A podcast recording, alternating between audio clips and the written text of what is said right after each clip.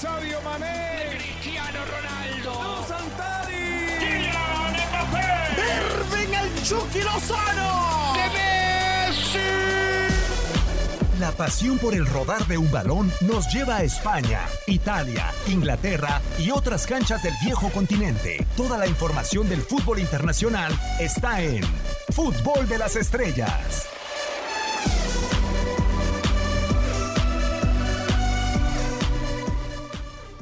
Sin importar a la hora que nos esté sintonizando, esto es una nueva emisión del podcast de Fútbol de las Estrellas. Eh, con el placer de saludarlos, un servidor en este micrófono, Diego Peña, para platicar de muchos aspectos del fútbol eh, internacional. Y para ello, saludo a quien nos había abandonado durante algunas semanas, pero ha estado de vuelta, Raúl Méndez. Raúl, ¿cómo andas? Con el placer de poderte saludar. Bienvenido de nuevo.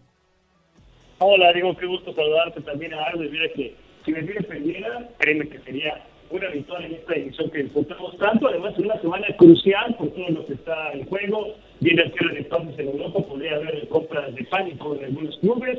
Y por supuesto, también vamos a conocer ya a todos los equipos que estarán participando en la fase de grupos, tanto de la Champions como de la Europa.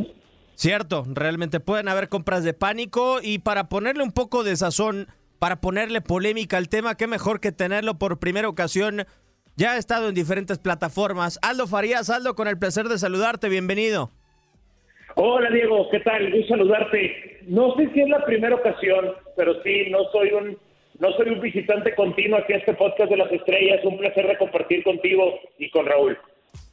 A un entrenador, Aldo, yo sé que a ti te gustan mucho los términos y realmente clasificar a los estrategas. A un entrenador tan constructivo, como Pep Guardiola, ¿cuánto se le puede llegar a complicar lo destructivo? ¿Cuánto se puede llegar a criticar lo que para muchos entrenadores es fácil y sencillo elegir un defensa central con características rocosas, quizá un stopper tradicional como en su momento lo tuvo con Carles Puyol?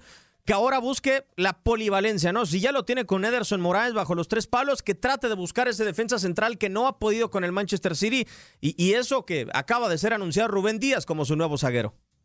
Eh, la, la, primera parte de tus palabras, Diego, ahí es donde creo que está la clave del tema, de que de un tiempo para acá, creo que ya tendríamos, bueno, no, no, no tendríamos que saber, tal vez los que estamos en el medio, pero elegir un defensor central se ha vuelto una labor mucho más elaborada que lo que era antes, y creo que tiene que ver por las exigencias con el juego. Eh, esta época en la cual el central tal vez podía ser eh, grande, pesado, fuerte, impasable, sucio, líder y no tocar una pelota con los pies ni por accidente. Creo que esa parte está por quedarse atrás. Seguro que hay todavía espacio para centrales sin técnica o con esas cualidades más a la ofensiva, pero creo que no durarán mucho tiempo entre nosotros. Y uno de los responsables de que eso haya sucedido es precisamente Pep Guardiola, que empezó a pedir características en esos años no convencionales para sus centrales.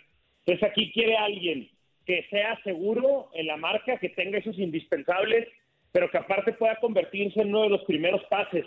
Y lo que más, eh, Diego, a mí, eh, como que admiro de los centrales que fueran para, no nada más para Pep Guardiola, a ver, para cualquier equipo que apueste por esas largas posiciones de pelota, que te lleva a adelantar a tus defensores y a mantener el equipo compacto.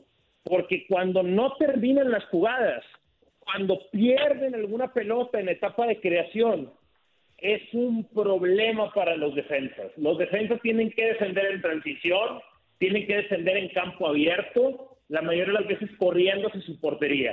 Entonces, no es nada, no es nada fácil y creo que esa es la razón por la cual el Manchester City, Diego, ha gastado tanto dinero en defensores centrales para Pep Guardiola y seguirá gastando, ¿no?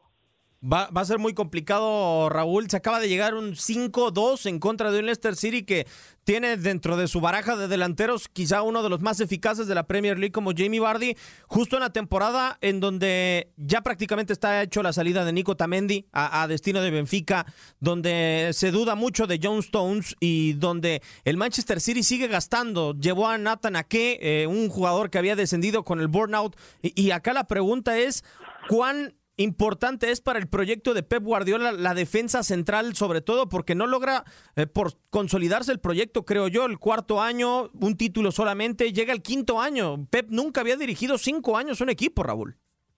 Sí, sí, creo que es un poco de todo, ¿no? Porque si hablamos en cuestión de juego, sí, lo, más decepcionante para el Manchester City, además de cómo se desmorona en las ediciones de UEFA Champions donde no puede ser el mismo equipo tan dominante que sirve en Inglaterra en la máxima competición europea. Y creo que eh, lamentablemente en el City están viendo que la solución a sus problemas defensivos está en un solo jugador y va más allá que eso. Yo creo que va más en cuestión del sistema, en la forma en cómo este equipo juega sin tener la pelota. Eso Barcelona maravilló porque sí, atacaba y defendía teniendo la pelota, pero cuando la perdía, los primeros que iban a recuperar la pelota eran los delanteros. Y ahora, en los equipos de Guardiola, veces cuando pierden la pelota queda prácticamente a campo abierto, a merced de los rivales, el de Lyon, un equipo en comparación con los grandes de Europa, cuántos daños le hizo atacando en contragolpe. Todos saben que Guardiola se le ataque con el contragolpe porque sus defensas están en medio campo y cuando viene un pase largo, y ahí es donde los delanteros del City tendrían que evitar los pases largos porque saben que los defensas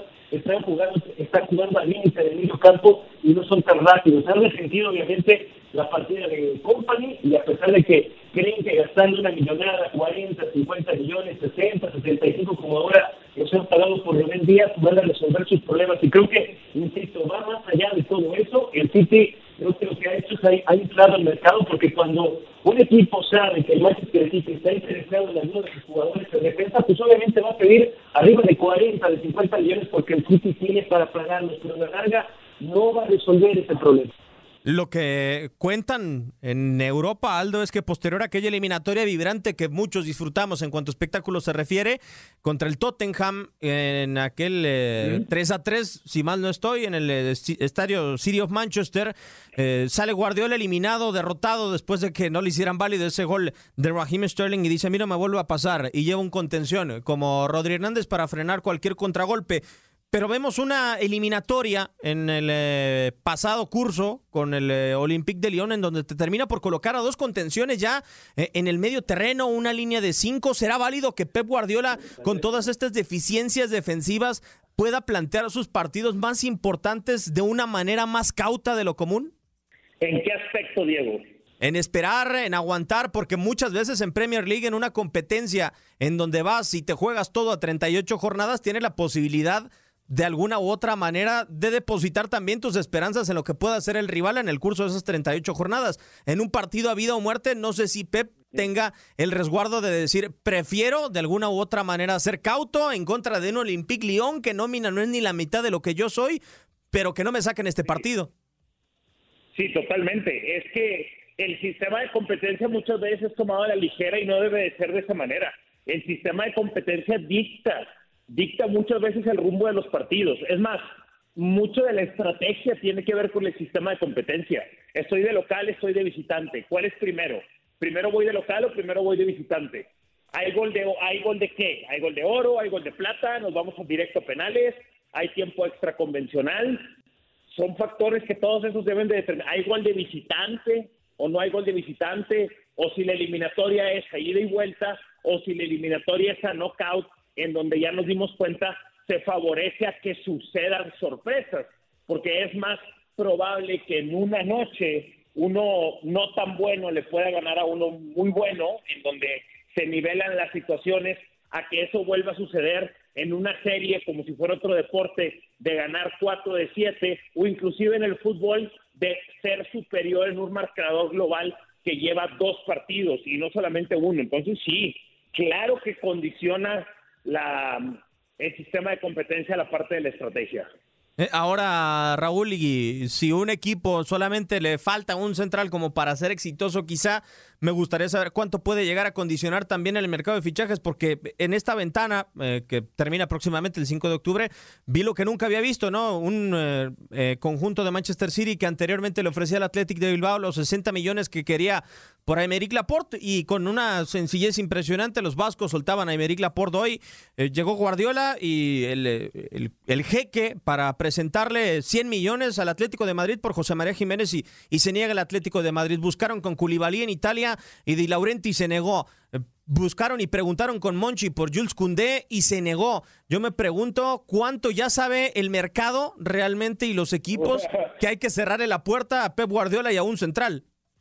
No, es, un secreto a vos, ¿no? El Manchester City tiene mucho dinero para pagar y lo que tienen que hacer los clubes europeos es remitirse a la cláusula de rescisión que en un principio eran cantidades irreales, pero obviamente que con la previsión de capital de Qatar en el país, de los Emiratos en Manchester City, ahora se volvieron para ellos cantidades accesibles. Entonces, para estos equipos, cada vez que se acercaba el Manchester City a preguntar por estos jugadores, los clubes en cuestión se remitían a el pago de la cláusula. ¿Quieres a Koulibaly? Paga 80 millones. ¿Quieres a Jiménez? Paga 78. ¿Quieres a Koundé? Paga más de los 60 que está pidiendo el Sevilla. Lo cual el Manchester City fue inferior en todos esos casos y por eso tuvo que irse hasta la cuarta opción que era Rubén Díaz. Entonces el portugués ni siquiera era la primera opción, pero eso sí, de todas esas era la opción más joven de 23 años y eh, a mí yo sigo teniendo mis dudas de Rubén Díaz, me parece un muy buen jugador, eh, titular con el Benfica, titular en la selección de Portugal al lado de Pepe, pero creo que en este momento dista mucho de estar entre los top en su posición de Europa y no sé si sea la solución del Manchester City.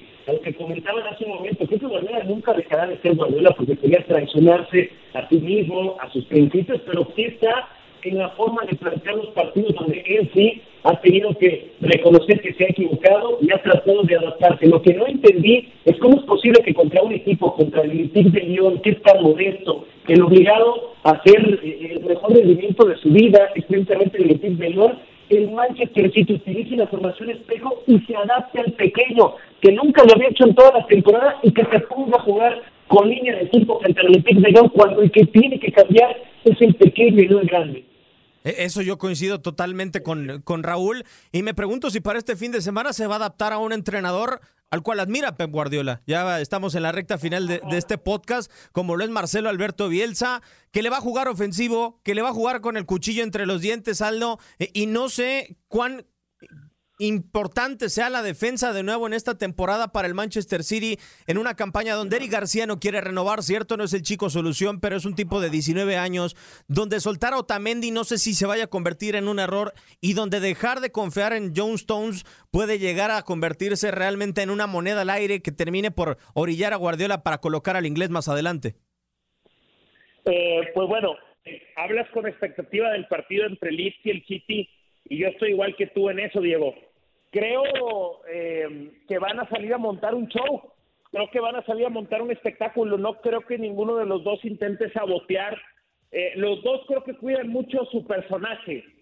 Y saben que hay muchos fans, esa es la verdad, hay muchos fans, no nada más del juego, sino de la ideología de Marcelo Bielsa, que comparten también aspectos de la ideología de Guardiola. Y no creo que hagan algo que atente en contra de eso que todos queremos ver, Diego. Ojalá que no, porque creo, Raúl, que la Premier, cierto, es una liga de entrenadores, cierto, es una liga en donde se invierte mucho, pero no sé si coincidas conmigo, también se ha convertido en una liga donde tener un central es clave, lo de Van Dijk, lo que no se puede terminar por consolidar en el Manchester United con Harry Maguire, eh, termina por ser un ingrediente que para ganar la Premier parece que comienza a ser necesario. No, hay dinero en, en, la Liga Premier, en todos los equipos. Hay una repartición más equitativa en cuanto a los derechos de transmisión por concepto de televisor. Entonces, ¿eso qué, qué, sucede? Pues que es una liga más competitiva donde todos pueden comprar, donde tienen un presupuesto más grande que otros, por su por lo menos en un intento de, equidad. Y como tienes a los mejores entrenadores del mundo, pues encuentras a los mejores en la portería, en la defensa, en el campo, en la delantera, y entendiendo la filosofía de ambos, muy incluida la de Guardiola Portugal y obviamente también con Marcelo Bielsa, que es el personaje más influyente de nuestro tiempo, y si nos vamos todavía más atrás, el grandísimo Bela Norman, que tristemente solo se le recuerda por esa supuesta y famosa maldición, pues él decía una duda que prefería que los equipos le hicieran tres goles y mientras tanto sus equipos hicieran por lo menos uno más. Y creo que estos dos son perfectamente a esa filosofía. A esperar entonces lo que se pueda dar en este enfrentamiento y a lo largo de la campaña con Pep Guardiola y quizás su preocupación más grande que es la defensa central nos tenemos que despedir. Ha sido un honor a lo largo de las experiencias que han tenido, que has tenido en podcast, Aldo. Ojalá que esta te haya gustado y esperamos volverte a tener de pronto por acá. Diego, cuenta conmigo, digo, con Raúl tengo muchas oportunidades de platicar ahí en tu DN, pero contigo pocas. Aquí estamos. Muchísimas gracias, Raúl. Como siempre, un enorme abrazo y ojalá que volvamos a formar este tridente pronto. Como siempre, un gusto, Diego, también a Aldo. Bienvenido también. Un gusto poder platicar de algo de, todos los temas, porque este muchacho le encanta ¿eh? hablar de muchos temas y ya sabes que es incendiario, querido Aldo. Sí, e, e, es la esencia, la pólvora quizá de Aldo Farías que ha dejado el día de hoy junto con la sabiduría de Raúl Méndez, un servidor de Hugo Peña, agradeciéndoles en este espacio en Fútbol de las Estrellas, en el podcast, en todas nuestras plataformas.